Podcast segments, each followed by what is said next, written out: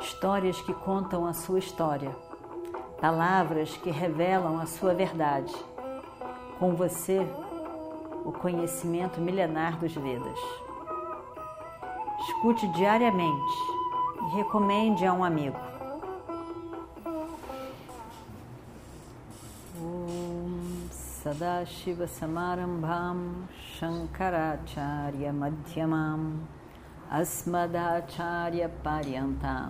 Vande Guru Paramparam Om Ganganapataye Namaha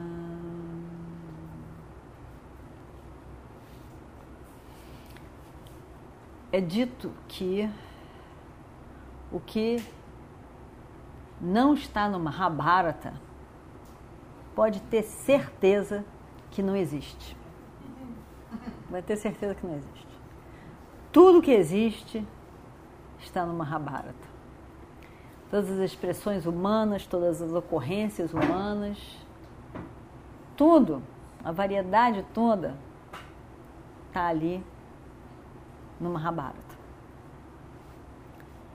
Vamos ver então essa história agora com a rainha Draupadi, que estava disfarçada como os seus maridos Pandavas na cidade, no reino de Virata. E ela estava como Sairandri, uma, uma empregada, serva da rainha, que cuidava dos cabelos, das decorações de cabelo da rainha e toda a beleza da rainha. Draupadi, que foi a sexta pessoa, primeiro os Pandavas e depois ela, a entrar no, no reino de Virata, pedindo refúgio.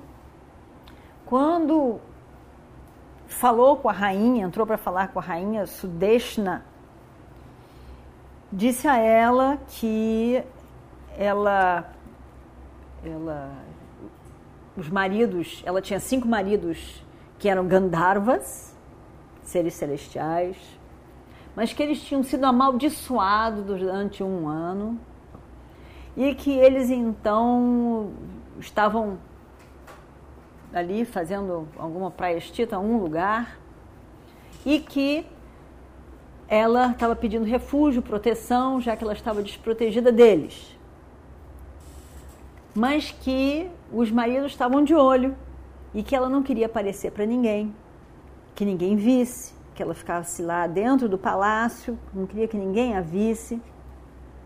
Porque se ela sofresse alguma coisa, os maridos viriam iam matar a pessoa. Então, para resguardar todo mundo, ele pedia que ela ficasse sem aparecer para ninguém. Isso porque a rainha ficou preocupada. Você é tão bonita. Você devia de ser rainha você mesma. Ela diz: Ah, é porque eu trabalhei muito tempo, convivi muito com a rainha Draupadi, a esposa dos Pandavas. Mas você é muito bonita. Isso é uma coisa que me assusta muito. O, o, o meu marido, ele, ele tem uma dificuldade de lidar com mulheres muito bonitas. Uma sensibilidade muito grande para mulheres muito bonitas. E, e, e eu fico preocupada com isso. Ela diz: não fique preocupada, porque ninguém vai me ver. Eu quero ficar num lugar onde ninguém me veja e eu quero ficar aqui só no seu palácio, não vou sair para lugar nenhum, assim a gente combina, e ninguém vai me ver. Ele disse, tá bom, e, e você, se quiser, pode também fazer uso desse meu jardim interno, e em vários momentos, Draupadi disse para ela que gostava de ficar sozinha, com suas emoções, seus sentimentos e lembranças, que era um momento muito difícil na vida dela. Ela disse: Não tem problema, você pode ficar no meu jardim interno, ninguém vai vê-la, ninguém vem aqui, você pode ficar aqui tranquilamente. E a rainha também ficou muito tranquila pensando que ninguém ia vê-la, uma mulher tão bonita. O marido dela mesmo podia desejar aquela mulher, seria um problema. Então, tudo se acertou dessa maneira. E Draupadi, então, estava ali. Elas se deram muito bem. A rainha Sudeshna e Draupadi. Pelo, pela maneira de Draupadi, pela, pela, pela sensibilidade, pela maneira de se conduzir, por ficar quieta na dela, sem impor nada, e de, pelo jeito de ser. A rainha gostou realmente dela e acreditava que o contato que, que é, Saurandri teria tido com a rainha Draupadi teria dado aquelas maneiras de princesa a Sairandri. E elas se deram muito bem. E 11 meses se passaram. 11 meses se passaram. Um mês, um mês para acabar todo o exílio. Tudo estava correndo tão bem, tão bem, muito bem mesmo, para todos eles. E aí, então, nesse último mês, apareceu ali os Pandavas e a rainha e, e Draupadi nunca tinham visto um irmão da rainha. A rainha era casada com o rei de Virata e o irmão da rainha, que era um homem muito forte, guerreiro, lutador, empreendedor, ele era o comandante do exército do reino. E como ele mesmo dizia, ele é que mandava em tudo naquele reino. O rei era um rei sentado no trono. Mas se o comandante em chefe do exército resolvesse que alguma coisa teria que ser feita de uma maneira diferente, era só ele se aproximar do rei e tudo seria modificado. Quem mandava ali era aquele comandante em chefe do exército. E aí então, esse irmão da rainha estava viajando por ali, conquistando muitas coisas, muitos outros reinos, fazendo arranjos com outros reinos e reis por ali. E aí então, num determinado dia, nessa ocasião, quando faltava só um, um mês para o final do exílio, esse irmão da rainha, chamado Kitchaka, aparece de volta do seu tour de conquista. Ele entra na cidade Virata com toda a honra e glória. Aplaudido, recebido por todo com honra, colares de flores. E ele entra vitorioso, o grande conquistador. E todos honrando, celebrando a chegada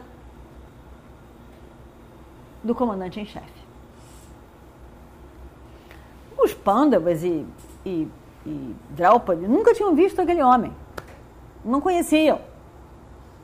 Mas ele entra ali vitorioso e ficam sabendo de toda a, a importância dele no reino. Mas realmente a recepção foi algo foi algo grandiosa.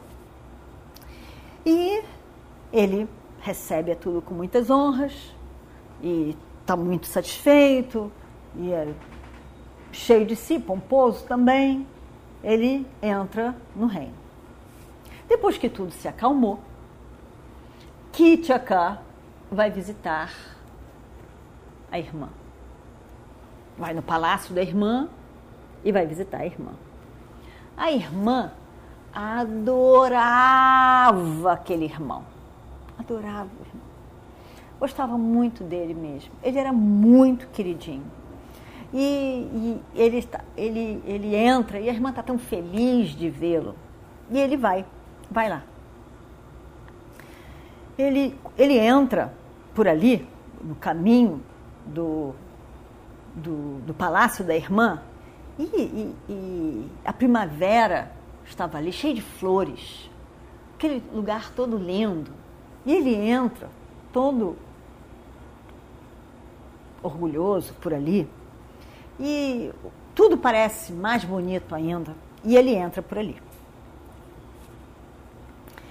Ele para, primeiro um pouco no jardim, e, e olha. Depois de lá, ele vai falar com a irmã, ele visita a irmã, conversa com a irmã, a irmã conversa com ele, tudo passa.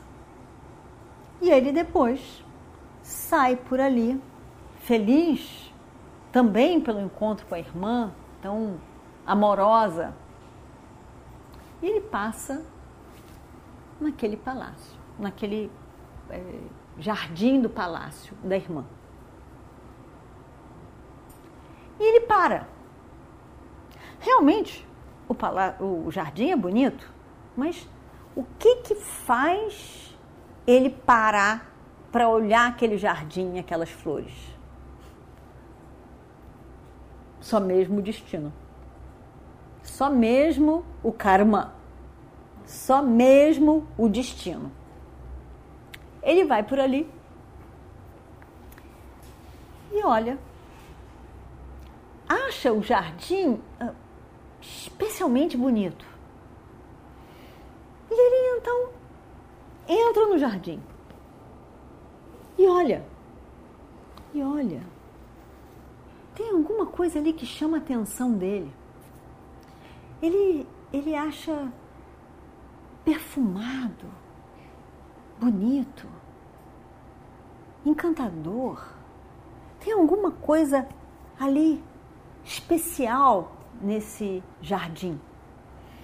E ele vai entrando, como se ele nunca tivesse entrado. De fato, no jardim interno da irmã, ele, ele não era para ele entrar, mas ele, ele vai entrando ali.